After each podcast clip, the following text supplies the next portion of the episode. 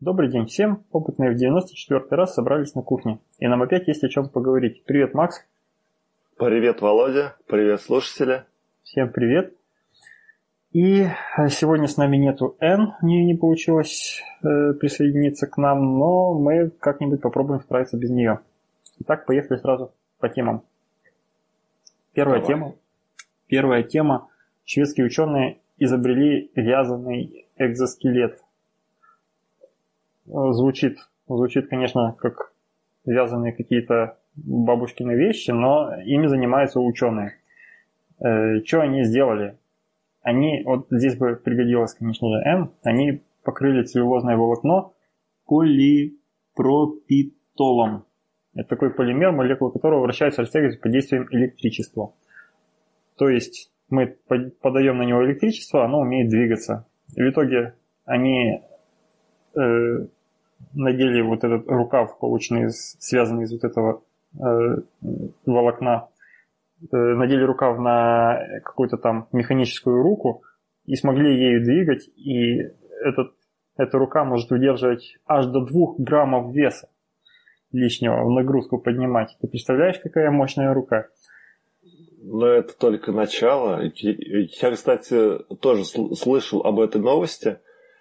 И как думаешь, Слушай. наше будущее вот в, в, этой одежде такой?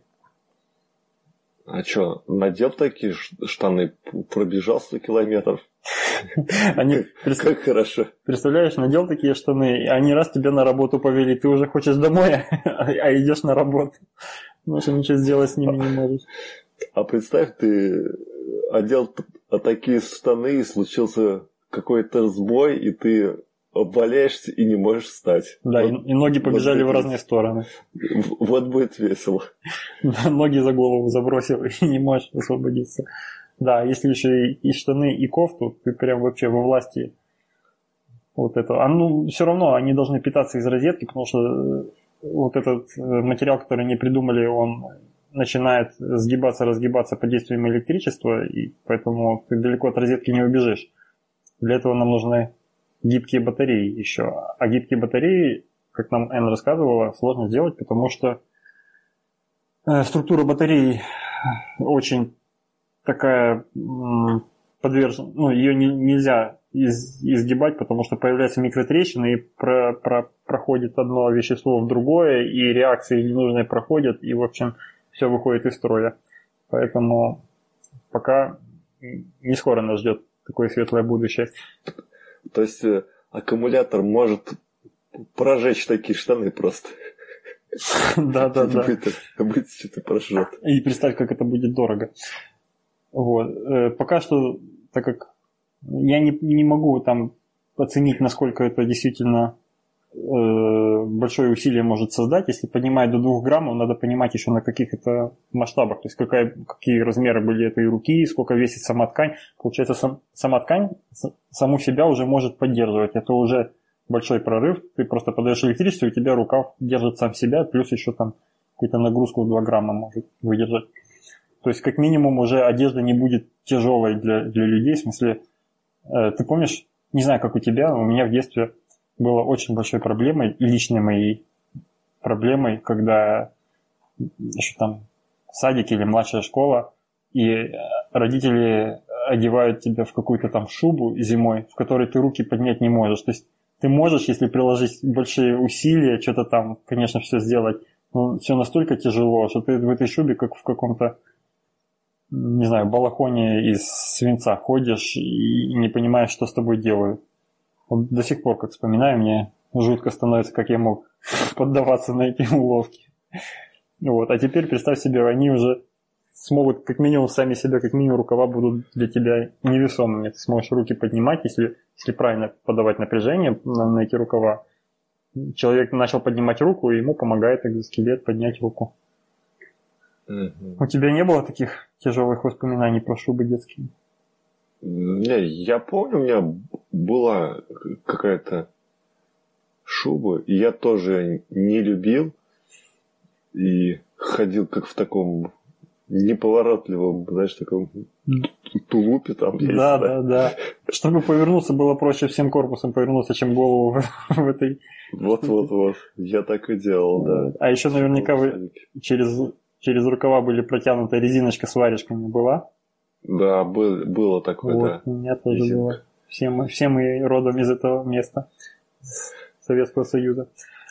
Э, хорошо, надо еще понять, насколько, вот мне интересно, насколько это явление обратимо, то есть можно ли надеть на себя вот эту одежду, пробежаться и, и зарядить таким образом телефон. Просто ты будешь бегать и вырабатывать электричество при движении. Вот если, если оно даже так будет работать, пока не понимаем, как вот это целлюлозное волокно с полипропитолом работает. А ты, а ты думаешь, там обратимый эффект? Вот, вот интересно, я не знаю, не могу судить, ни, ни, ни о чем сказать здесь, но вдруг, если обратимый, то тогда ж новые горизонты. Ты можешь просто на себя считать себя зарядным устройством. Ты захотел зарядить телефон, у тебя с собой нет никаких там солнечных аккумуляторов, но есть, допустим, 200 грамм каши вкусной. Поел каши, побегал, превратил кашу в энергию. Одел штаны и, и свитер и давай бегать. Да, да, да, да, да. И превратил эту кашу в итоге в зарядку телефона. Отличная, по-моему, вещь была бы. Ну, будем дальше следить за развитием этого экзоскелета. Да. Давно мы не, не обсуждали экзоскелеты. Скорее всего, скорее всего, там найдутся применения для этих вещей вот, в виде каких-нибудь, может, экзоскелетов, может быть, в космических каких-то э, скафандрах. Там же э, астронавты, которые надевают космический скафандр, они под скафандром имеют тоже такую обтягивающую одежду, всю там с трубочками с водой везде проведенные для того, чтобы охлаждать тело. Там много технологий еще в этой. Может быть, вот именно вот, вот эта вот одежда, водолазка, которую они надевают под скафандр, может быть, ее можно будет как-то так сделать, чтобы помогать двигаться и, и двигать скафандры. Это будет тоже хороший прорыв. Так что эта тема богатая, не, не заглохнет. Если это действительно не, не фейк и, и мож, сможем больше двух граммов двигать, то мы еще об этом услышим однозначно. Ну и поехали к следующей теме. Следующая тема, Макс, я надеюсь на тебя, может быть ты прокомментируешь. Это угу. тоже рядом с, со шведскими учеными, которые с экзоскелетом возятся. Норвегия, соседняя страна, отключает FM-радио. Что это такое? Почему отключают? Чем лучше? Аналоги? Давай. Да, давай, давай. Хорошо. А, значит, новость такая, что с 11 января начнется постепенное закрытие радиостанции в FM-диапазоне. И уже через несколько месяцев больших таких э, радиостанций национальных не останется, которых можно принять на обычный приемник, и останутся только какие-то локальные пока.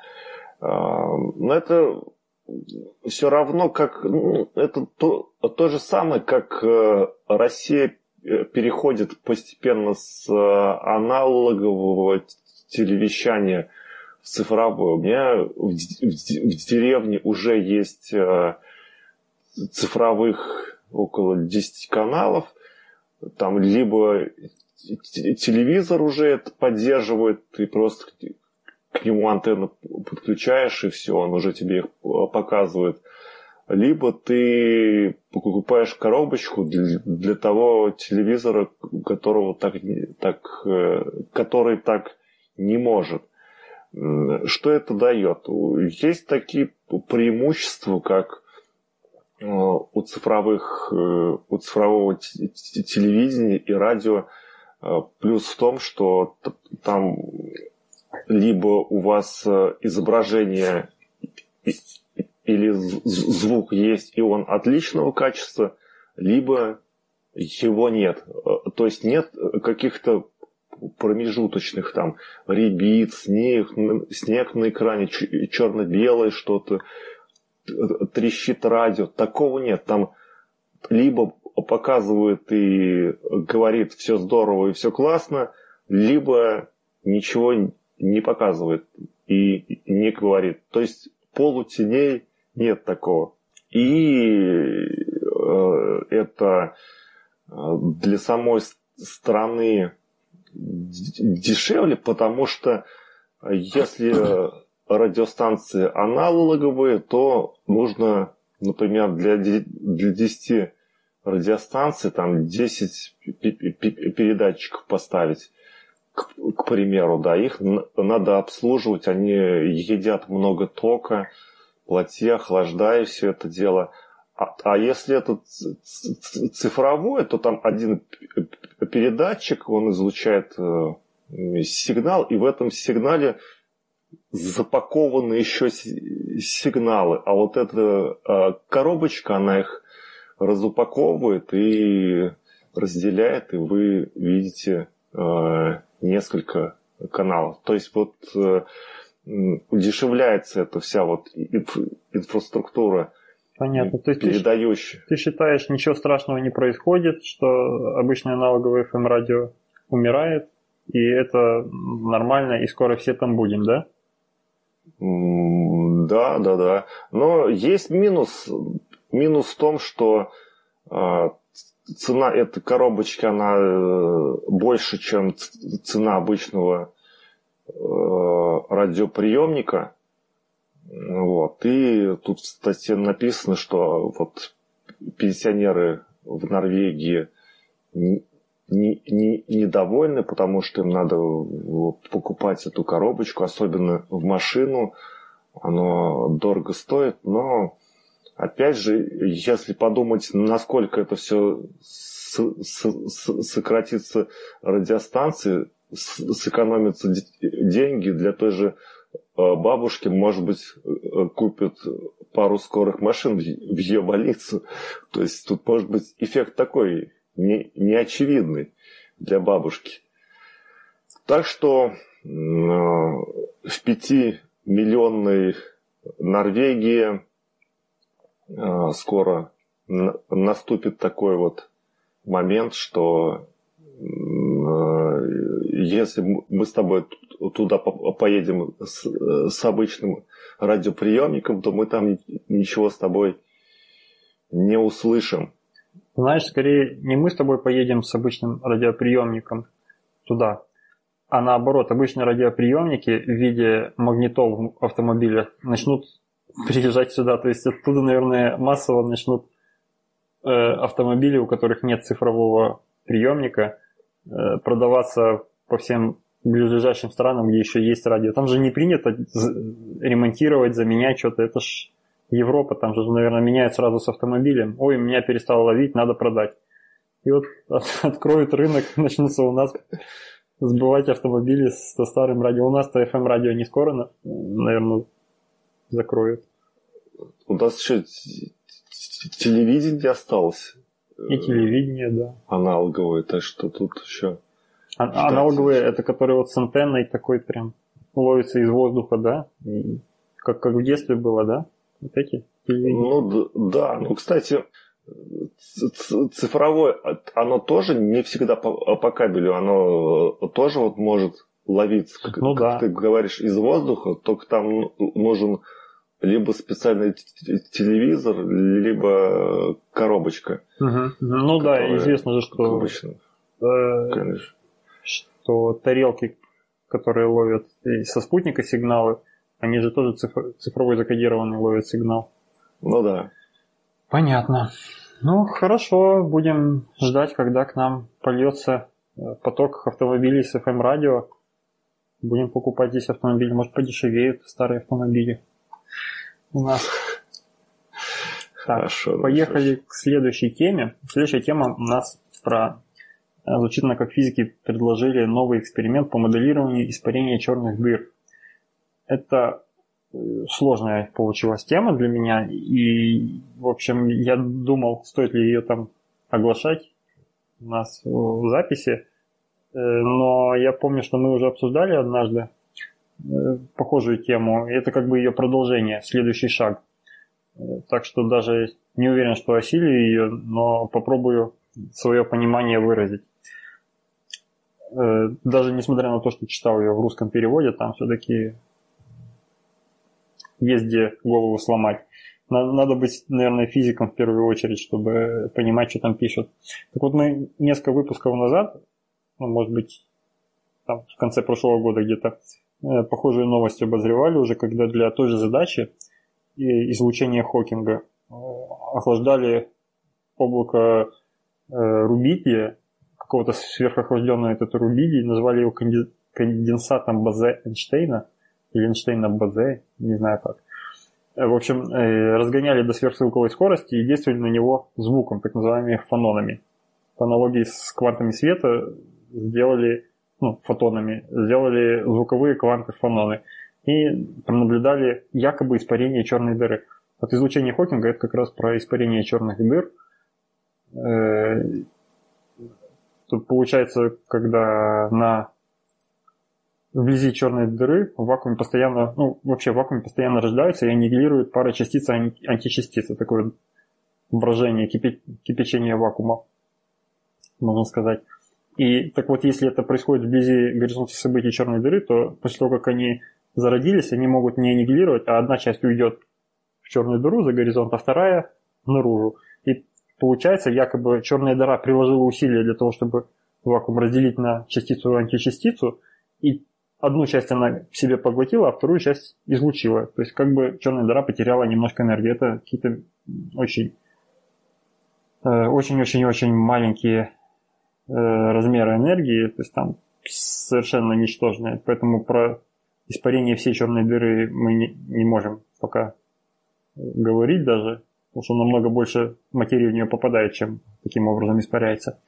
Но как бы эффект есть, его предсказал Хокинг и назвали излучением Хокинга, и теперь пытаются его в условиях земных пронаблюдать. Вот на таких всяких аналоговых, ну, на таких всяких аналогах черных дыр.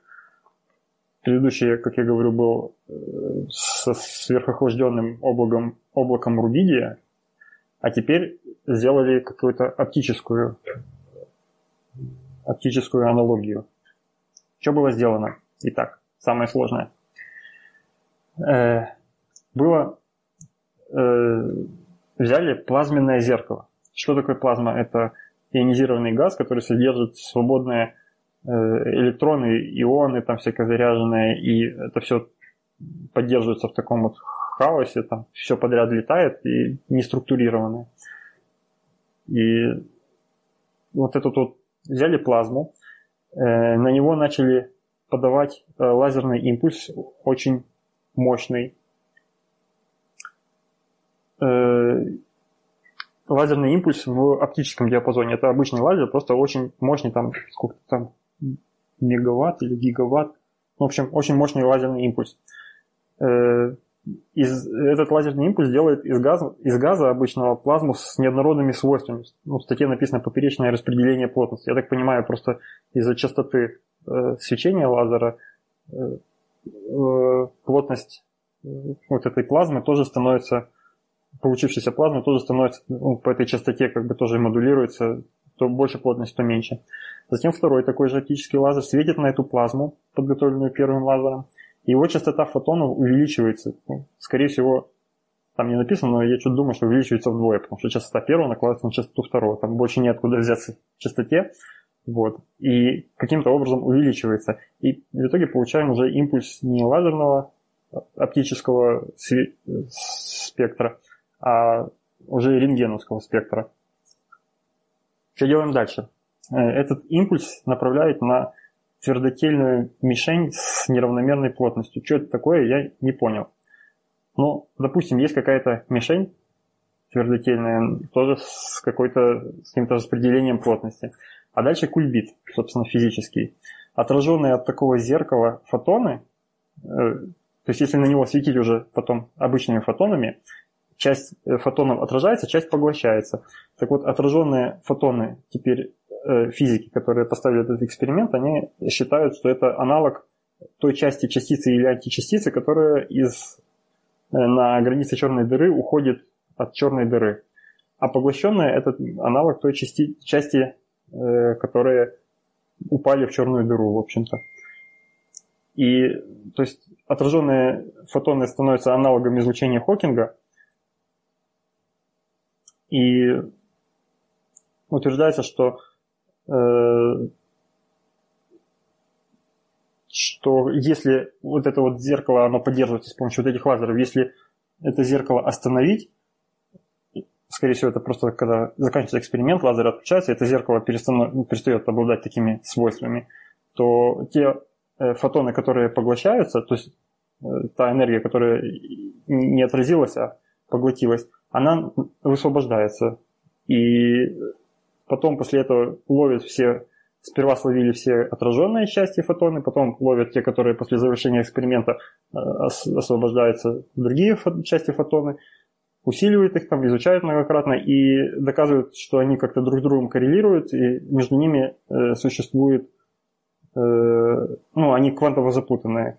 Квантово запутанные частицы – это вот частицы, которые как вот кусочки э, материи антиматерии при возникновении – которые друг с другом связаны, даже вне зависимости от того, как, что с ними дальше произошло, они друг на друга воздействуют, даже там, находясь в разных местах.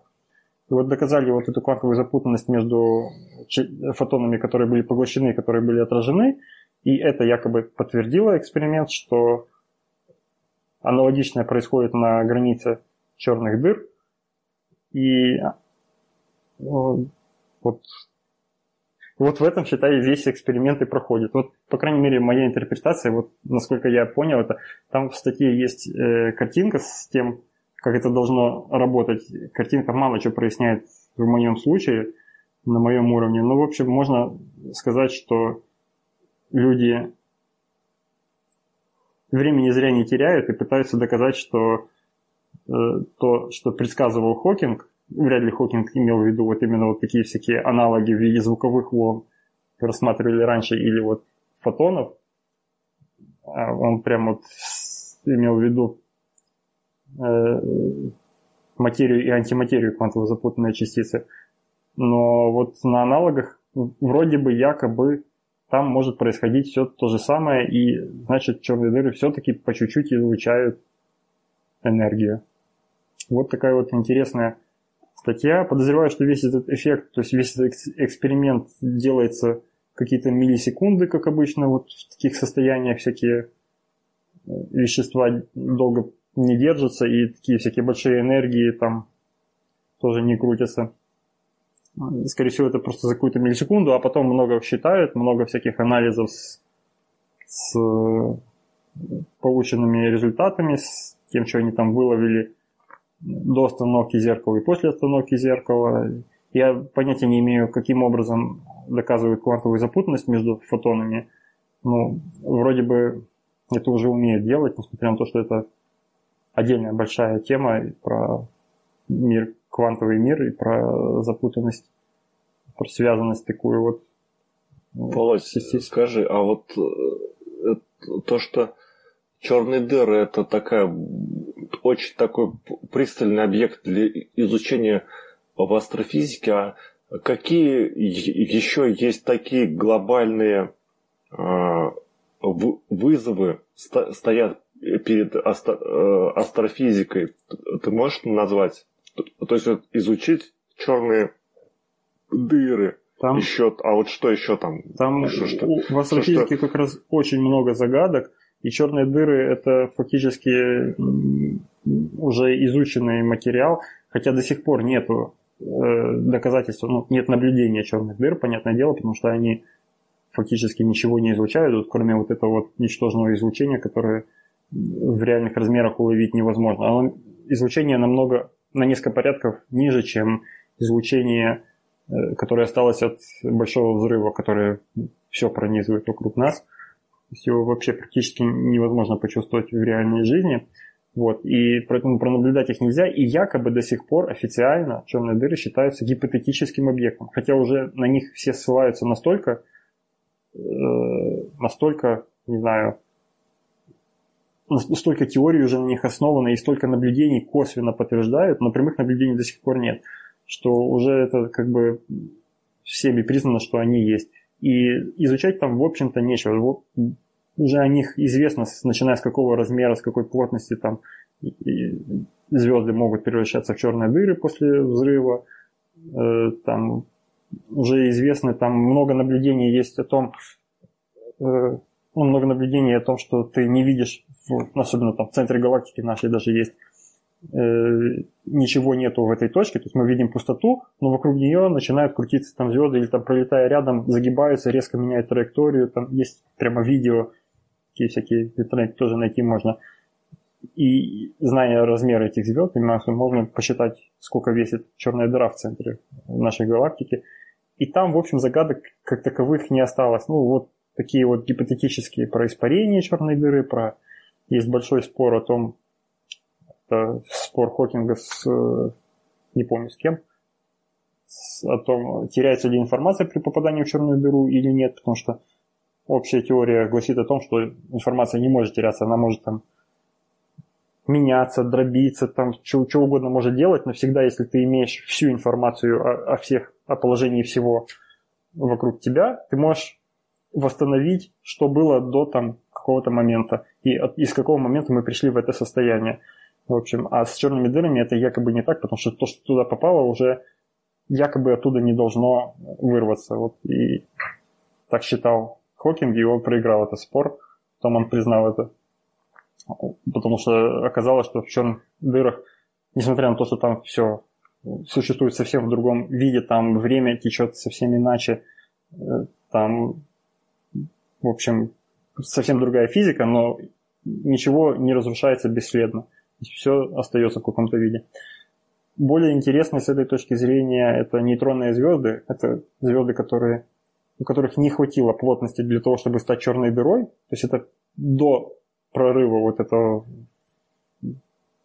Зона черной дыры. Да, да, да, пространство времени. То есть там, там уже огромные массы, там огромные плотности. И вот там вот проявляется очень много чудес в плане...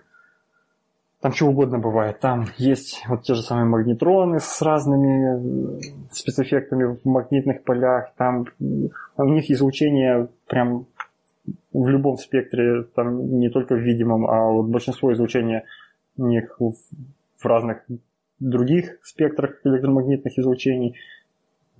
Там э, есть разные, еще они между собой могут взаимодействовать. Нельзя забывать, что у них есть разные природы происхождения. Ну, все они после взрыва сверхновой, получается, но они еще между собой могут там э, как-то взаимодействовать, и материя с одного на другой может перетекать и, и получать в итоге такие размеры и такие плотности, которые вот обычным обычным способом нельзя было бы получить. Есть там разные случаи, когда их, их до сих пор изучают, их много разных разновидностей, хотя чем дальше, тем больше становится понятно, что все, все они под одну какую-то общую, более общую модель попадают. При первых наблюдениях мы видели их совершенно как разные, э, разные виды звезд.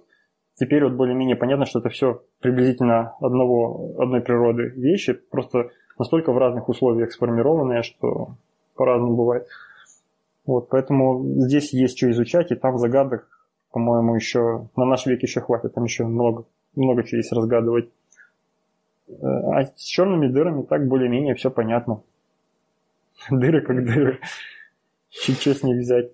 Сейчас кто-то там, где-то была новость, кто-то предложил э, альтернативную модель, по-моему, гравитации, что, мол, все формулы, что мы знали, что мы знали до сих пор, были неправильные, и надо все считать по-другому, и тогда нам не, при, не придется привносить понятие темной материи, темных энергий, что, в общем-то, всю гравитацию, которую мы знаем, все частицы, если взвесить, оно все будет сходиться по его формуле. Где-то была такая статья, я ее не читал, и, в общем-то, еще комментариев не знаю специалистов на этот счет.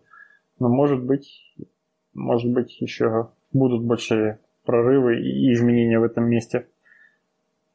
Но стандартная теория подразумевает, что, в общем-то, мы уже плюс-минус знаем все, как происходит, если до какого-то уровня рассматривать. Что там в глубине, это, конечно, загадки, и я не уверен, что мы их сможем вообще когда-либо рас, рассмотреть и, и узнать, потому что мир меняется. Нельзя забывать, что от нас все разлетается из-за расширения Вселенной, и наши какие-то там ну, потомки через, не знаю, миллионы лет, они уже будут видеть меньше звезд, а через миллиарды лет уже вообще не будет звезд на небе черным.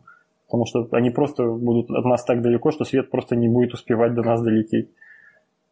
Так что надо быстрее изучать то, что мы видим, и, и записывать, главное, куда-то. Потому что вот еще первые люди, они наблюдали звездную картину немножко иначе, чем мы. Потому что там известно, где-то видел э, рисунок большой медведицы, даже как он выглядел, там, когда были ранние люди, еще там еще только с дерева слезли, она была по-другому должна была выглядеть, потому что звезды немножко двигаются.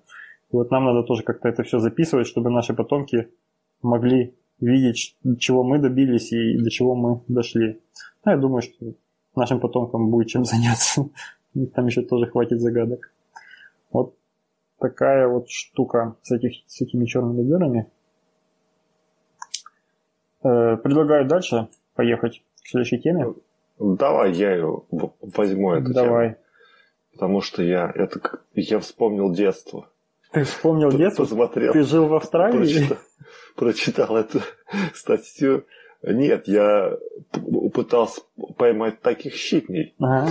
в луже. Ну, а, давай. Новость такая, что ливни в Австралии пробудили доисторических щитней. А, что такое щитень? Это такая, как бы назвать-то, как бы таракан, не, ну, я бы назвал бы водяной таракан. Он, он без ног, а плавает только с хвостом. Э, Наход... Э, называется он, э, ой, относится он к, сейчас я прочитать даже, это пресноводные ракообразные класса жаброногих. Жаброногих. И вообще это такое можете представить? Жабры на ногах. А, да.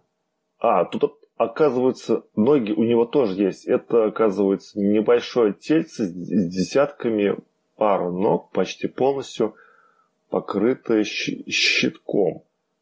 И э, называется он трехглазый еще, ну, в переводе с, с, с греческого его род. И трехглазый, потому что у него есть орган, который напоминает третий глаз, и еще не, не до конца изучили, для, для чего он нужен. То есть, Володь, мы изучаем черные дыры и, и, не изучили еще даже вот этого щитня. Какой парадокс.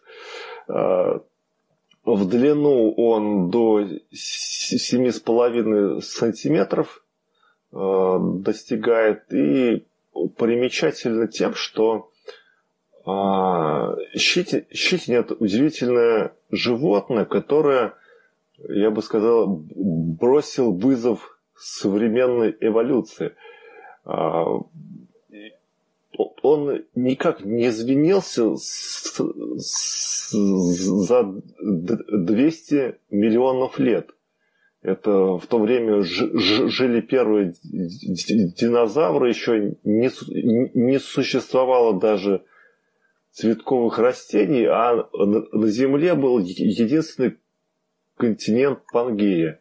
И эти щитни выработали уникальную систему выживания, которая заключается в том, что они живут и размножаются в пресных водоемах, состоящие водой, где у них нет естественных врагов. И главное условие, надо, чтобы эти водоемы пересыхали. С, с, самки зарывают штуки, такие цисты в песок, и вылупляются оттуда лишь при соблюдении ряда условий.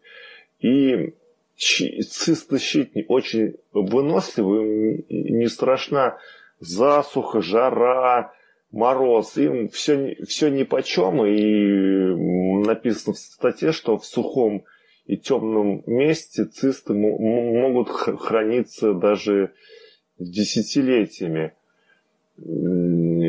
А для перевода их в активное состояние требуется мягкая вода, определенная температура, свет и отсутствие химических веществ, которые свойственны выделению живых организмов. То есть вот э, такой вот специально такое вот приспособление. И в Австралии в декабре э, обрушились ливни, что э, часть территории даже пришлось закрывать для, для посещения. И стали в этих водоемах появляться миллионы особей щитней.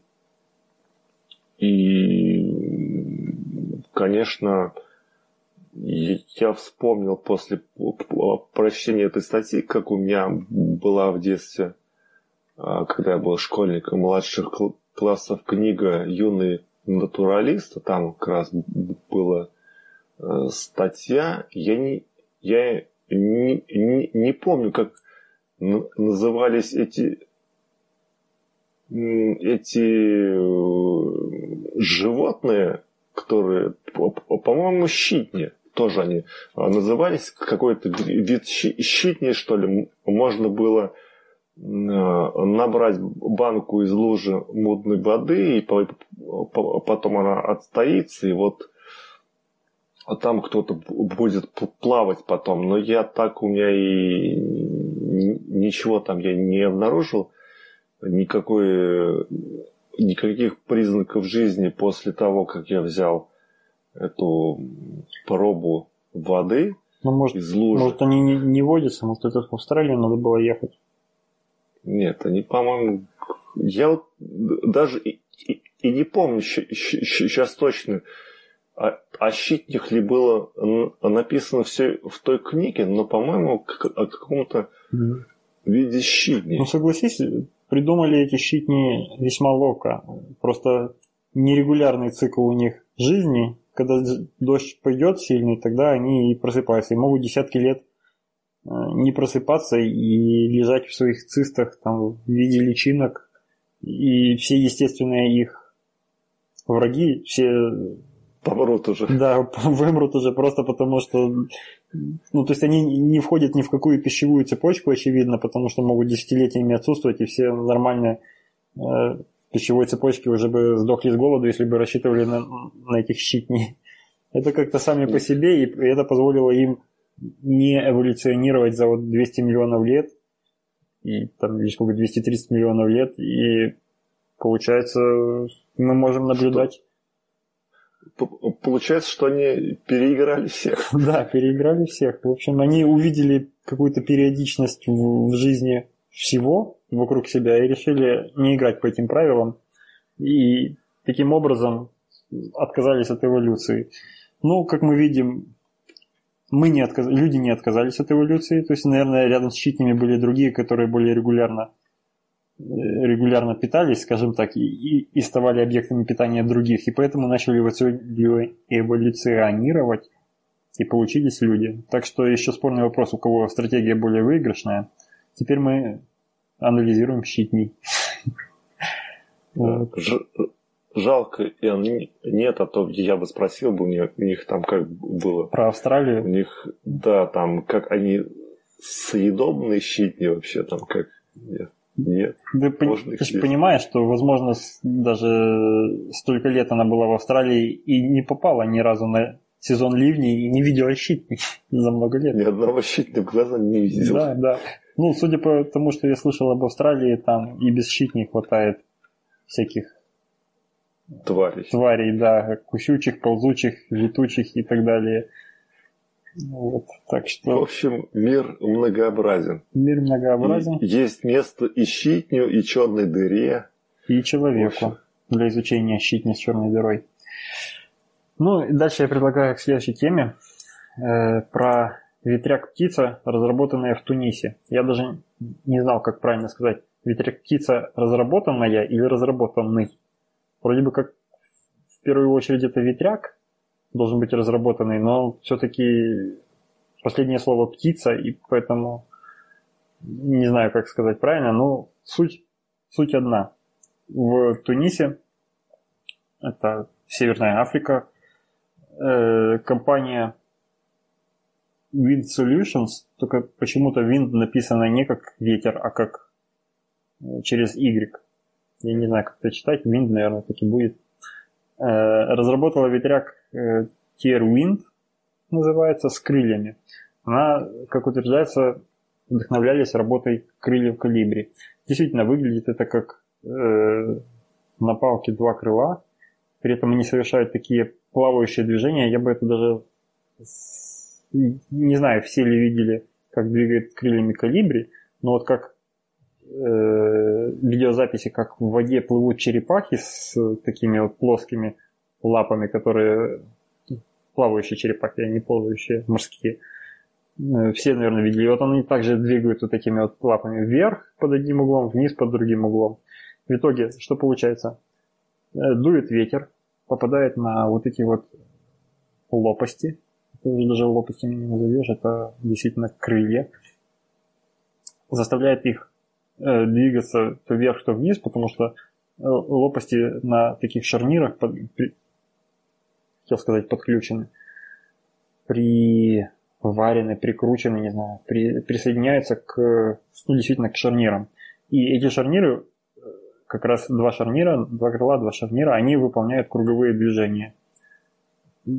С них, видимо, и снимают уже какую-то работу, напряжение. То есть там уже двигается по кругу, а, а снимать с какого-то там ротора электричество, может быть, там как раз э, ответная часть как раз статор, и вот, вот тебе прямой электродвигатель. Э, видимо, таким образом и производят, э, в, производят электричество вот эти ветряки. Как тебе такое, такая находка? Я скажу, что тунисские разработчики знают толк в возвращениях. Какой-то странный ветряк и на, на замечание то, что ваш ветряк дает киловатт, а вот обычный ветряк э, дает 2,5 киловатт при тех же самых э, э, габаритах, они отвечают, что это можно компенсировать установкой большего количества ветряков. Непонятно, какова его стоимость и стоимость его обслуживания – но пока кажется... их только несколько штук, и они какие-то прототипы, в общем, и еще в серийное производство не вошли. Но утверждается, что такие ветряки создают меньше угрозы для птиц. Вот этого я тоже не понимаю. По-моему, как огромные ветряки, которые обычно в нашем понимании там хоть предсказуемо, куда это все крутится. Просто такая крутится штука, под которую нельзя попадать. А здесь оно еще и крыльями машет. Оно выглядит, по-моему, еще менее понятно даже для птиц. И, и почему эта штука с крыльями не должна сбивать птиц, мне непонятно. Но утверждается, что меньше угрозы, так что, возможно, в тех местах, где какие-то редкие виды птиц летают, будут ставить вот такие типа ветряки крылатые. А пчелы? Вот а как же пчелы? Пчел я вообще не понимаю. Про пчел я даже в первом случае с обычными ветряками не понимаю, как их это аффектит. Как вообще на них э, может влиять. Это, по-моему, объекты из микро и макро мира мало воздействуют друг на друга. между собой. Ну, они могут просто не поз... пчелы могут вообще не, не подозревать. Ну, ветряк крутится, извини меня, там уж столько ветра через него проходит, и там может быть туча пчел через него пролететь и не коснуться этих. А те, кто коснется, ну, может быть, там единицы какой-то таких, извините, и автомобили сбивают, по-моему, намного сильнее, чем, чем вот эти ветряки. Поэтому, что там с пчелами, я не могу признать, ну, мне не верится, скажем так. Наверное, умные люди там знают, что говорят про пчел, но я даже не знаю, как это представить, как они могут помешать пчелам. Ну ладно. Вот, ну, Следующая в общем, тема. да, ветрогенерация это такой следующий шаг. Мы еще поговорим в этом выпуске, наверное, про Нидерланды, там тоже есть тема. А сейчас к следующей теме. тоже недалеко отошли от крыльев, стрекоза киборг. Вот не уходя от крылатой темы, можно сказать, что э, ученые из исследователи из лаборатории Чарльза Старка Дрейпера и медицинского института Говарда Хьюза э, начали работу над проектом Dragonfly. Причем Dragonfly и I отдельным словом как глаз, а не как fly, как муха. Что я со сложного начал тему. Произносить имена и названия университетов это всегда самое сложное. Так вот, мы уже говорили, что когда-то, что люди научились управлять тараканами. Помнишь, тема была, когда на таракан на таракана вешаешь маленькую такую платку, и, mm-hmm, и там помню, помню. подключаешь к их усам электроды маленькие, и можно в ус в или в правый подавать импульсы, и они бегают, соответственно, влево-вправо. Считаю, что они столкнулись со стеной с той стороны, где у тебя импульс подан. Э, так вот, дальше больше. Они, ну, то есть меньше, конечно. И теперь, ну это не они, это уже другой проект в рамках вот этого Dragonfly. Э, решили вместо прямого подключения электродов к, там, к усам или к мышцам, которые бы сокращались, использовать технику оптогенетики. То есть активировать нейроны прямо в мозгу насекомого. Ну или не в мозгу, а что там у насекомых там, наверное, нет понятия мозг. Не знаешь, что у них там нервные какие-то узлы, какие-то нервные центры. В общем, зародыш мозга. И э, они разработали специальные тонкие светодиоды, которые назвали оптроды. Тоже название такое какое-то.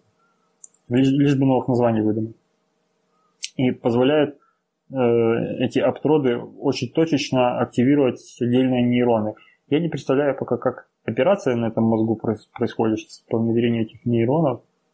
Там, наверное, какие-то не просто так насекомые не просто надевают на него экзоскелет и начинают управлять им. Наверняка там какая-то операция, чтобы внедриться в их нервную систему, хотя бы, хотя бы примитивная и воздействуют на вот эти, воздействовать на нейроны с помощью оптических э, световодов.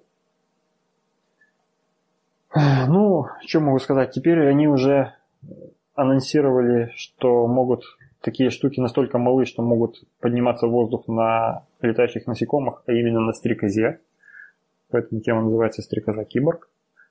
Э, это такая, получается, носимая не знаю, рюкзак, что ли, с, электродами, с аптродами, э, которые, которым одевают стрекозу, и после этого якобы можно управлять тем, куда там стрекозе хочется лететь.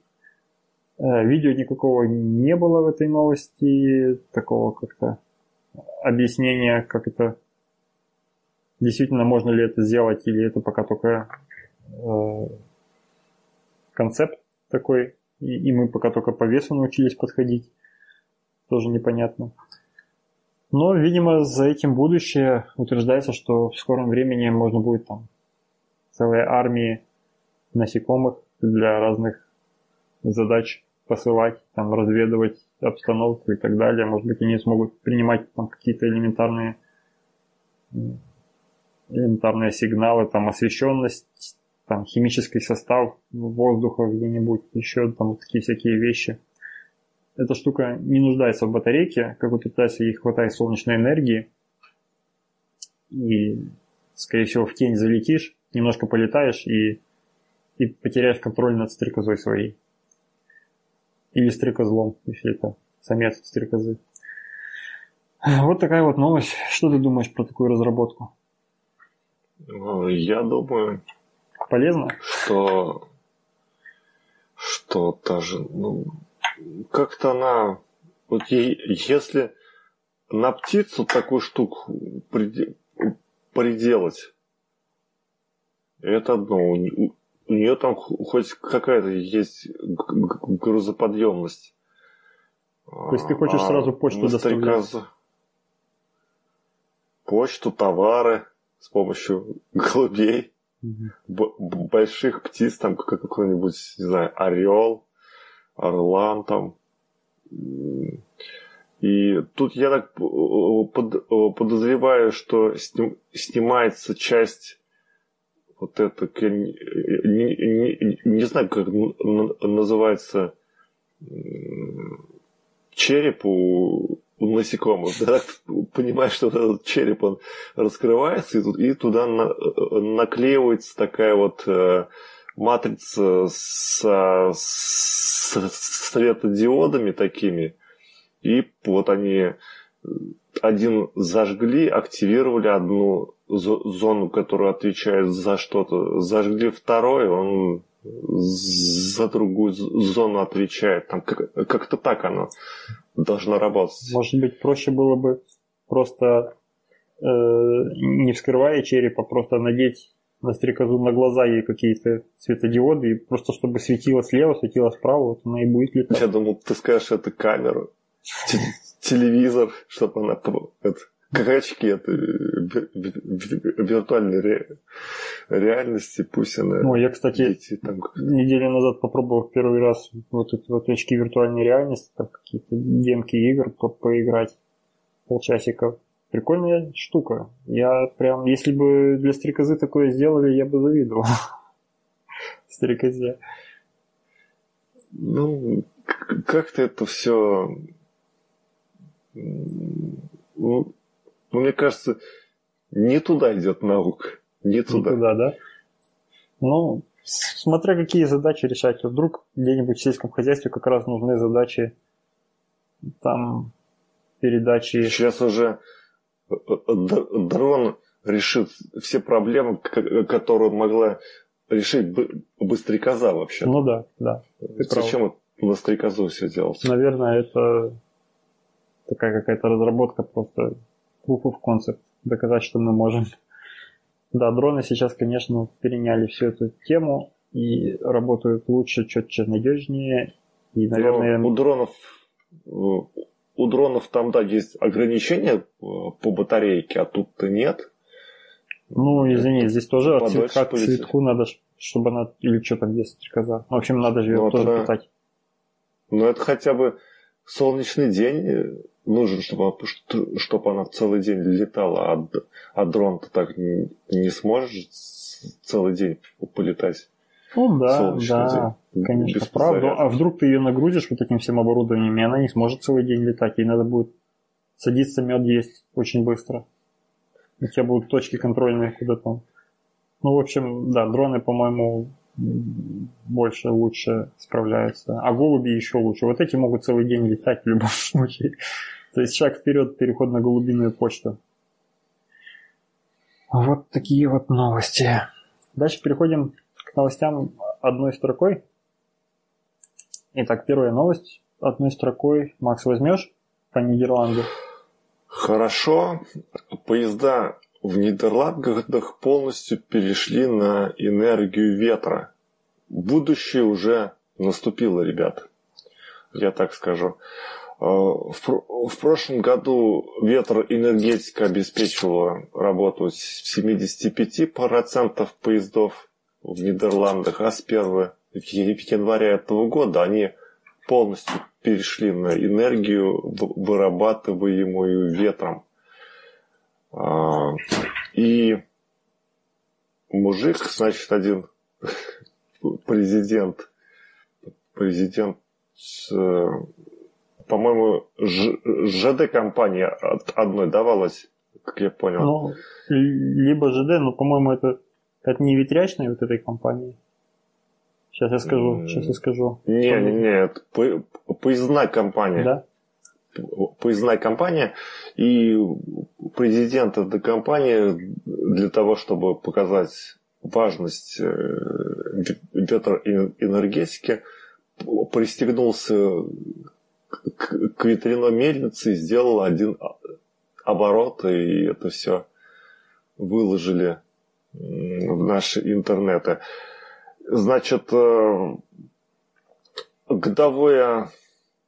годовое употребление энергии где-то около 1 миллиарда киловатт-часа. Это много? А,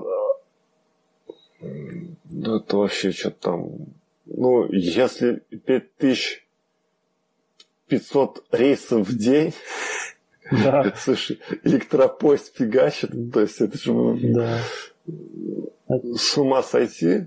Значит, они с 2005 года работают над, над программой энергоэффективности, потребляют, сокращают потребление на 2% в год и выброс парниковых газов уменьшился уже на 30%.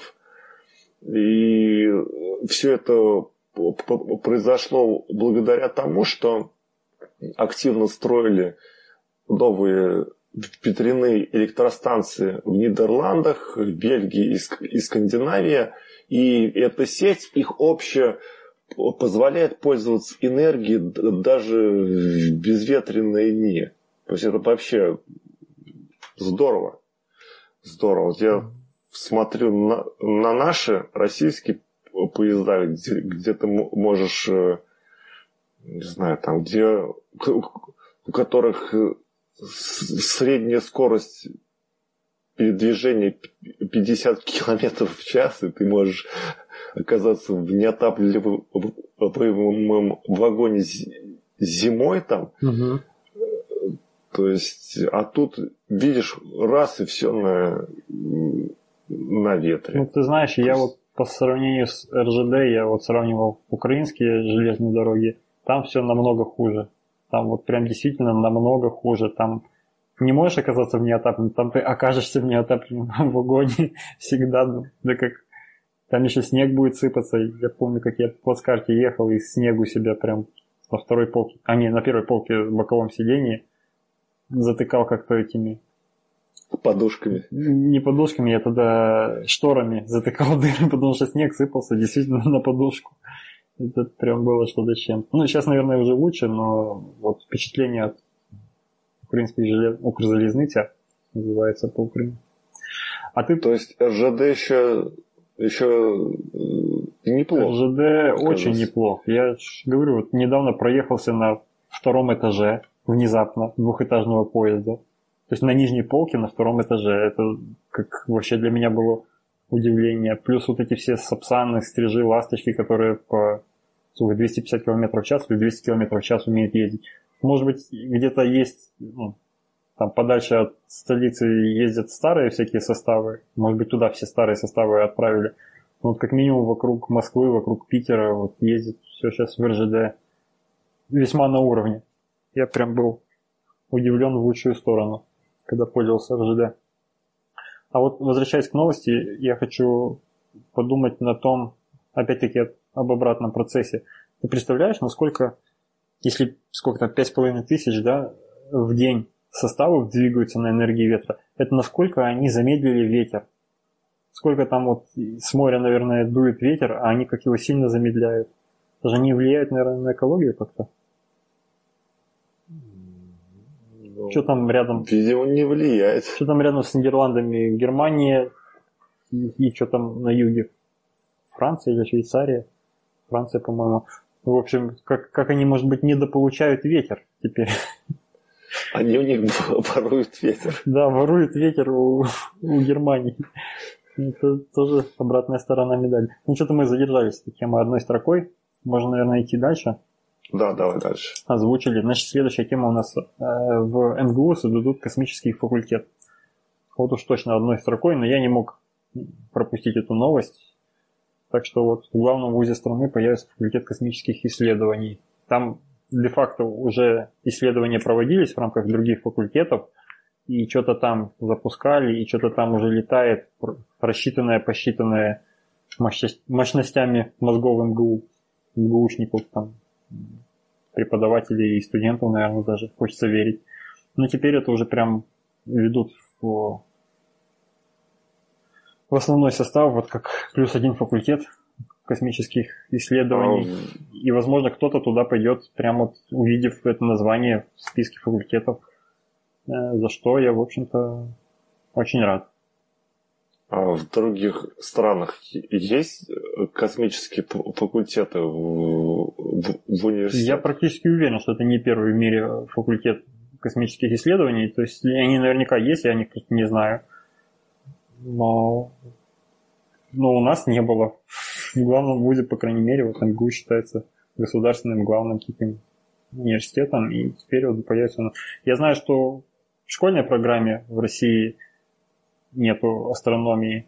Ну, школьная, ладно, там астрономию, в общем-то, преподают в рамках какого-то там элементы азы в рамках природоведения, там планеты посчитать туда-сюда, звезды называть, вот и астрономия.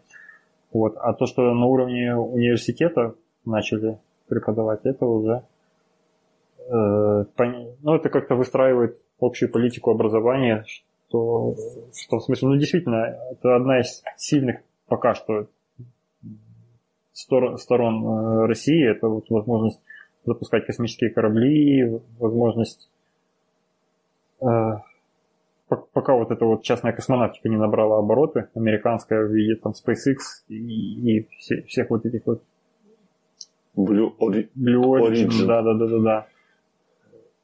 Пока мы еще на коне, и надо, в общем-то, не терять инициативу, и для этого, видимо, решили создать. Еще один повод будет для меня захотеть погулять по МГУ. Я повторю свою просьбу, если кто-то из слушателей знает, как провести меня на, в МГУ, чисто по, по корпусам погулять, потому что там сейчас по улице можно пройтись, а, а внутрь зайти надо пропуск иметь или там студенческий билет. А я уже на студента даже не похож. Так что, если кто знает, напишите, про, проведите а ты... меня. Я, не знаю, магнитик подарю с, или что-нибудь с эмблемой опытных на кухне. Только дайте погулять по МГУ. Там действительно весело. Вот я с тех пор на лекции Кипаторна побывал походил по корпусам, почувствовал себя студентом опять, и хочется как-то возобновить этот опыт, особенно если будет хорошая какая-то погода, можно будет потратить день. Как, как в музей сходить, мне кажется. Вот такие вот новости, не можем не радоваться за... А ты, а ты подойди э, к вахтеру и скажи, что, что ты киптор, и тебя пустят. Сказать, что я преподаватель. Кто не знает. Да, что не знает, кто там. Не, я думаю, там их предупреждают. Ну, как минимум, в тот день там все знали, кто это такой, и, в общем... И пустили по МГУ. Пустили, пускали всех, да, и там прям актеры ну, или кто там, эти охранники, они прям показывали, говорили, куда идти, прям, потому что знали, куда я иду. Если у меня нет студенческого, я пришел в их физический корпус, по-моему, значит, я точно иду на эту лекцию, это было событие такое известное. Ну хорошо, давай вернемся к Австралии. Следующая тема. Э, снова у нас про Австралию в аэропортах. Австралии не будут проверять паспорта. Значит, что случилось? Э, а случилась программа SmartGate.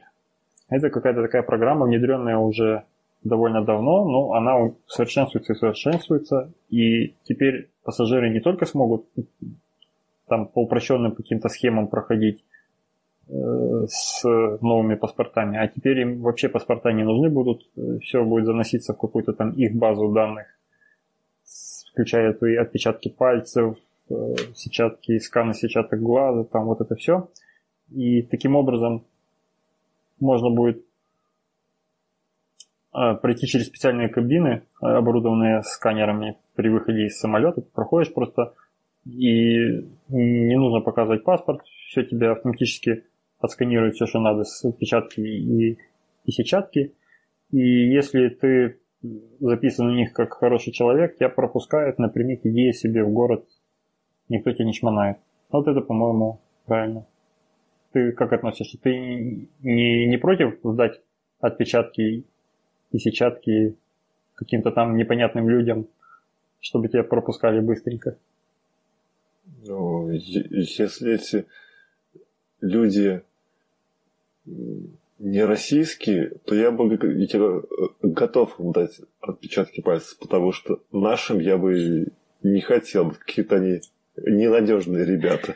А, я слышал, что в США там есть какая-то программа, ты можешь записаться в какое-то общество, заплатить немного денег и при Э, путешествиях ты э, можешь э, проходить паспортный контроль не, где все обычно идут, а там что-то поднес, отсканировался этот паспорт с билетом, что ли, и, и дальше пошел. То, э, то есть там через автоматы.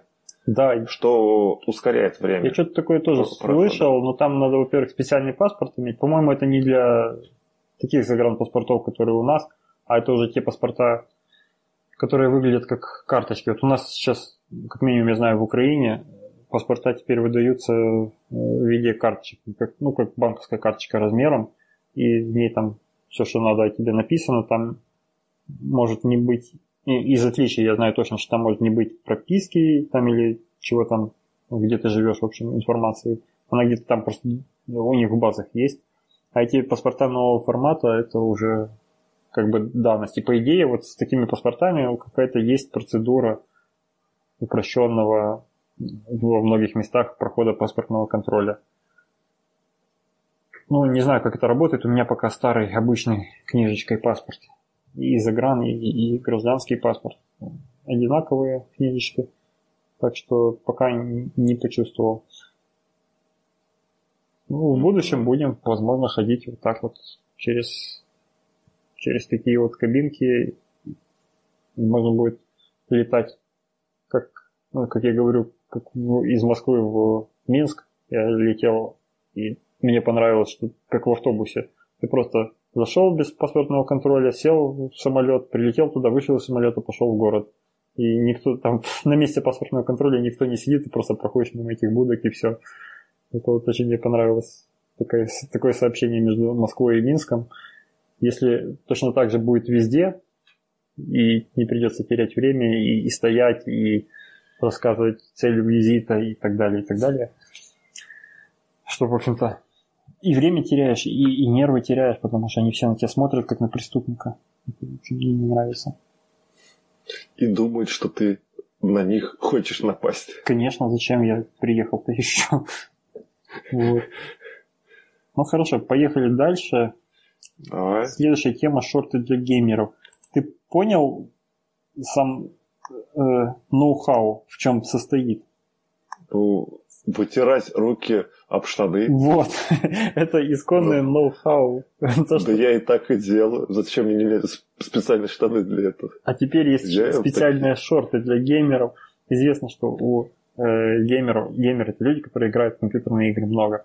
И у них обычно это... Очень потные руки. Да, обычно это люди не очень с не очень хорошим там правильными э, телосложением или там давлением и, в общем, здоровьем, и у них сильно потеют руки, и плюс игра обычно нервная, они сами потеют, пока играют, и все это накладывается еще на то, что у них в руках всегда либо джойстик, либо клавиатура, либо мышка, и, в общем, эти пластмассовые металлические предметы накапливают на себе там соль из, из пота и так далее. И, в общем, их надо чистить регулярно.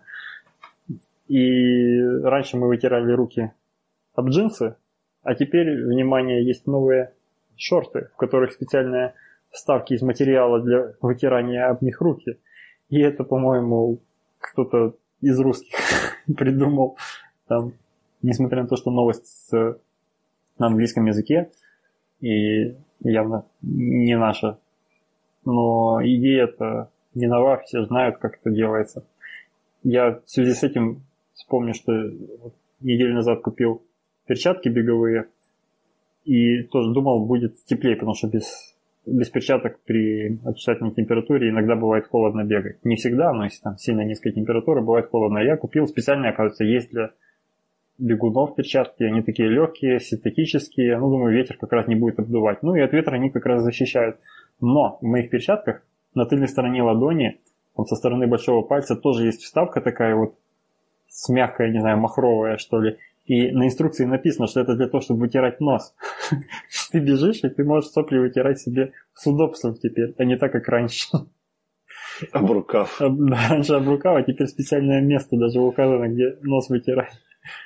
Вот меня это повеселило, я поэтому тему про шорты для геймеров вспомнил и вставил. Вот так вот. Ну хорошо, теперь переходим к темам слушателей. Привет нашему Немо, постоянному слушателю. Тема, как всегда, он, он темами нас обеспечивает. И поехали. Первая тема.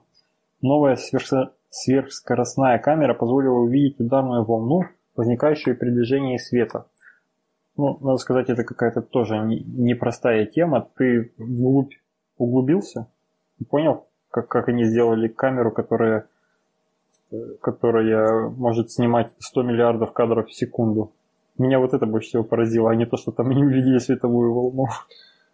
Ну, на самом деле тут не совсем э, то, что они сделали вот, вот такую офигительную камеру, они использовали, они э, улучшили старую технологию, которая известна сто лет побед, и с помощью алгоритмов э, додумали, домоделировали, чего там происходит. Угу.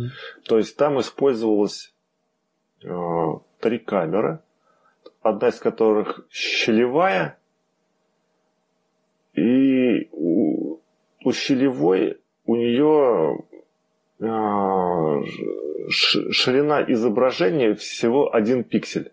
Это ширина имеется в виду одного пучка света, да? Да, одного вот этого кадра. Угу.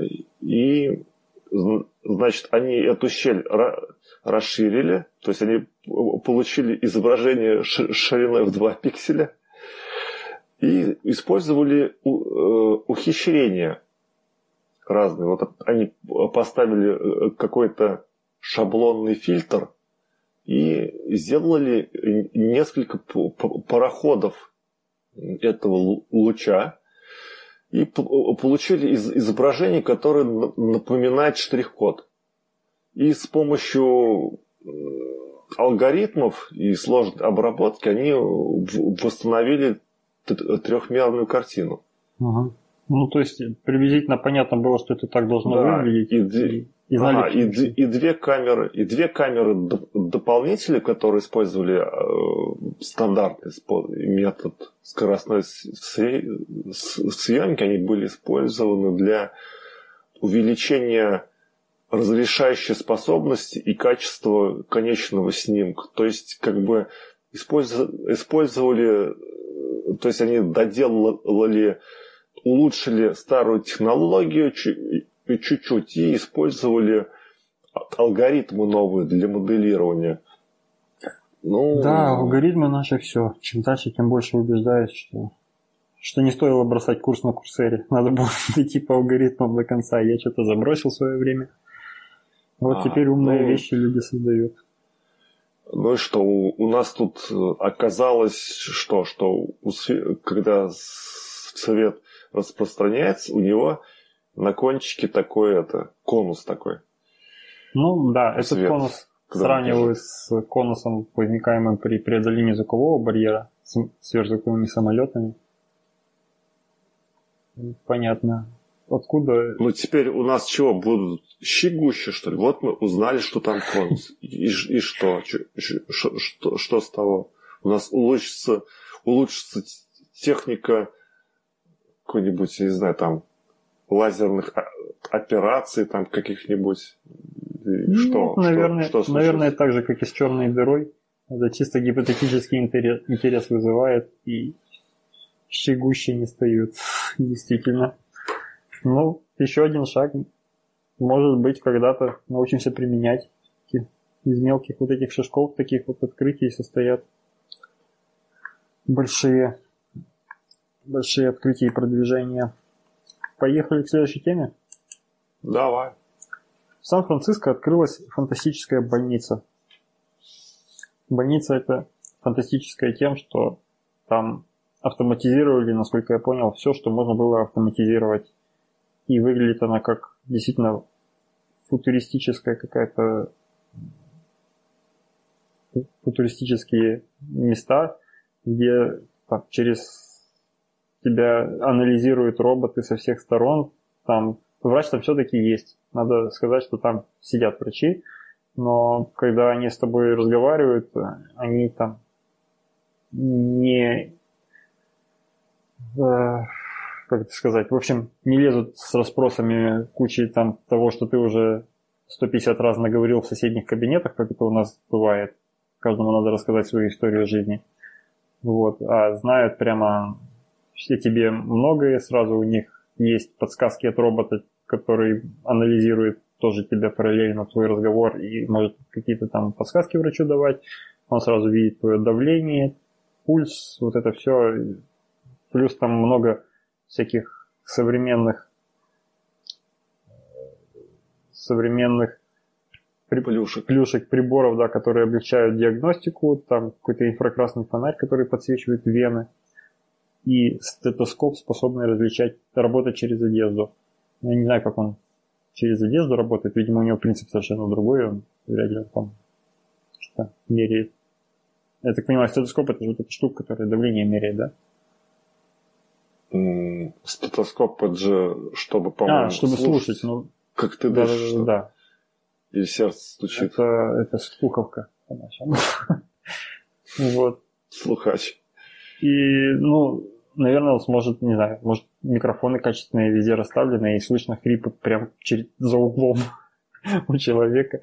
В общем, много всякой информации сразу врачу попадает, и это облегчает диагностику, плюс советы от алгоритмов тоже. Вот и здесь алгоритмы пригодились.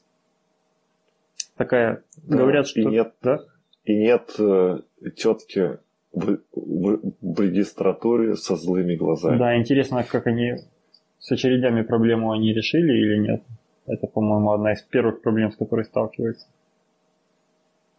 Ну, как-то, наверное, электронную очередь, подходишь, кнопка, билет тебе такой, и сидишь там, ждешь. Ну, а, а бабки в очереди, которые мне только спросить, и вот это все. Я сам не знаю, но я вот наслышан, что обычно очередь это бабки, которых только спросить, которые там друг за дружкой гуськом ходят и, и, и в общем, и спорят с тобой обо всем. Ну, в общем, наверняка там, конечно, таких проблем быть не должно. Э, сообщается, что клиент, чтобы быть этим клиентом э, этой больницы, нужно платить 149 долларов в месяц, что, в общем-то, невысокая цена, сколько я понимаю. И будет предоставлено 15% общего числа мест для семей, которые не в состоянии ежемесячно оплачивать услуги больницы. Вот, так что какую-то, видимо, еще и благотворительность будут осуществлять и, наверное, от налогов уходить таким образом или еще что-нибудь. В общем, не просто так это все делается. Ну, в общем, порадуемся за, за больных в Сан-Франциско. Возможно, это правильный шаг. И всяко лучше, если там какой-то бизнесмен или какой-то там, даже пускай будет коррупционер, много денег имеет, пусть лучше сделает вот такую штуку и хотя бы пользу будет приносить людям. Его деньги будут работать на благо. По-моему, хорошая тема, и когда-нибудь это ждет и нас, когда-нибудь и мы доживем, дорастем до такого. Лет через 200, и жалко, что мы с тобой, с тобой уже в то время жить не будем, Володь. А может быть, мы успеем, успеем к лекарству от старости к 80 годам изобретут, и мы дождемся в итоге. Вот. И поехали к следующей теме. Тоже тема Немо. Это тема о том, что Bosch и Прогноз или прогноз, не знаю, как читается эта фирма, рассказали, как изменится вождение к 2025 году. Информация такая аналитическая, обзорная. Ты как относишься к, к автоматическому вождению и, и вообще вот к вождению роботами на дорогах? Так, у меня что тут стучать начали. Ты, ты не слышишь? Слышал, но сейчас не, не стучат. Злые, злые. Соседи? Негодяи. Соседи. А, опять стучат. Ну ладно, что ж Давай теперь быстрее проговорим тему про... быстрее последнюю тему. Да. Так, а что, что, что, что у меня спросил-то? Ну, я, я спросил, как, как ты относишься к э, роботам, которые будут руководить автомобилями на наших дорогах и, в общем, к автоматизации вот, вот этого вот, вот этой части. Опасаешься я... или наоборот?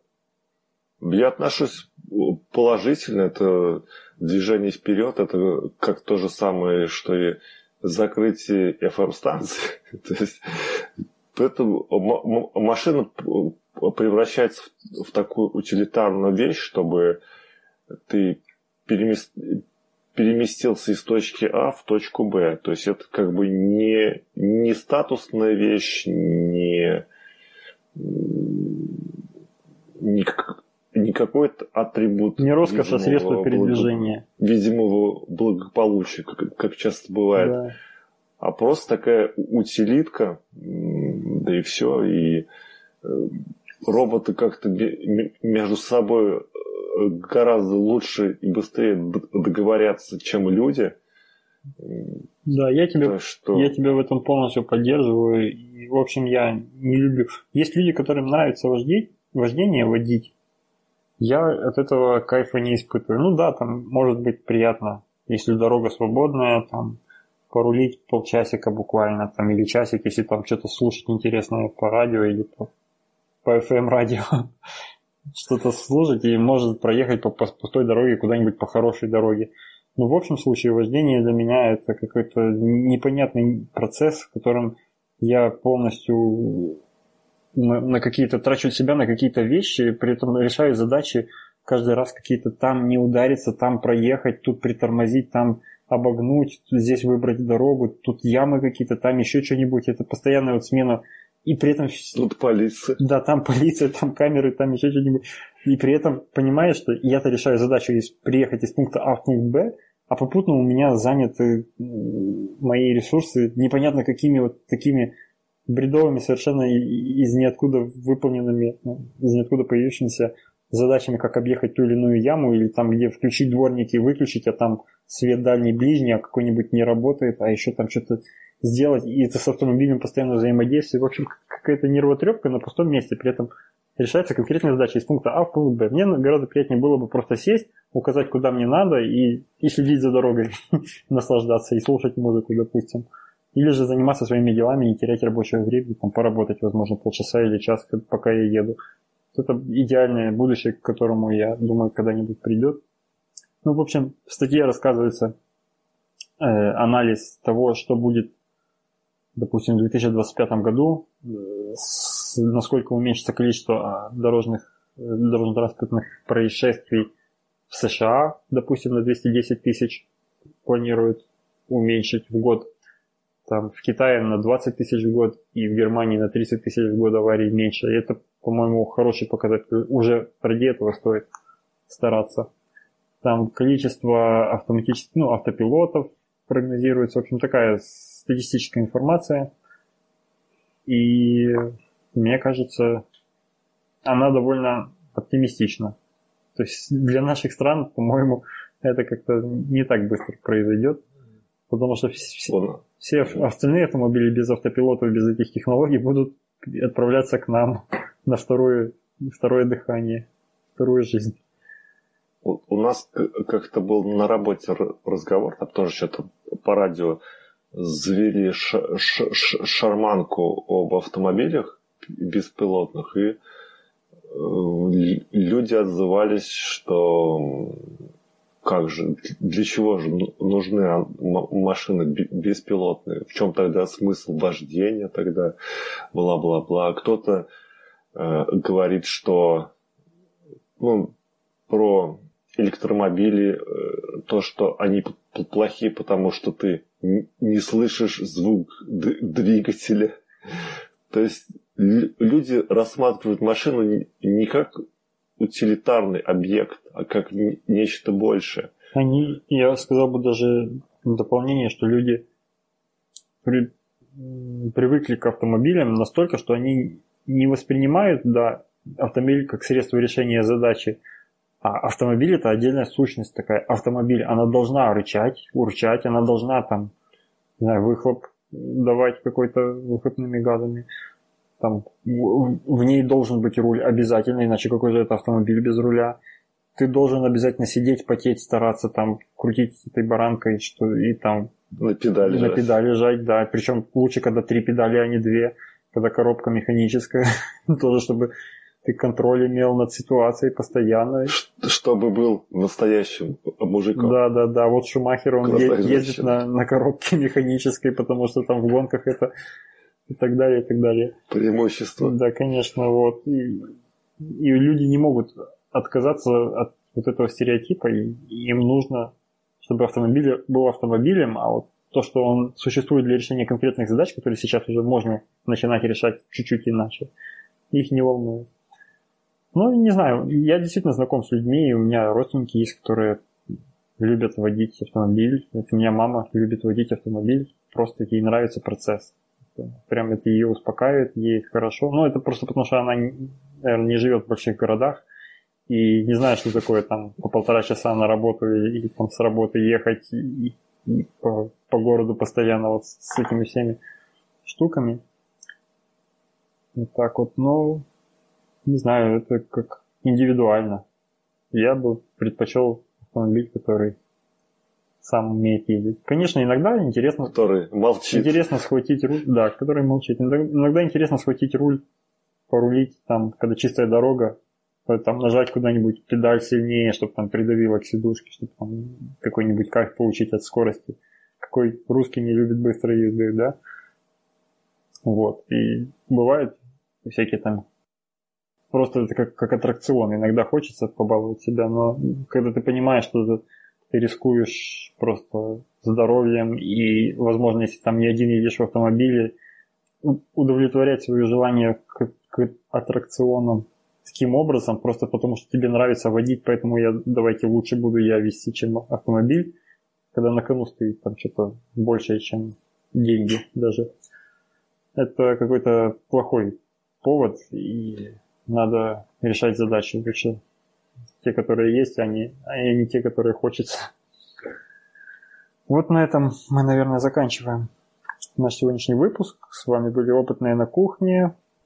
Всем пока. Скажи, где нас искать. Нас искать можно. везде, где только можете. Либо сайт ok-podcast.ru, либо э, на социальных сетях, ВКонтакте, в Фейсбуке, где видите, там ищите, э, подписывайтесь на нас тоже, где, где это возможно, и загружайте нас в своих подкастоприемниках и так далее, и так далее. Всем пока. Пока-пока.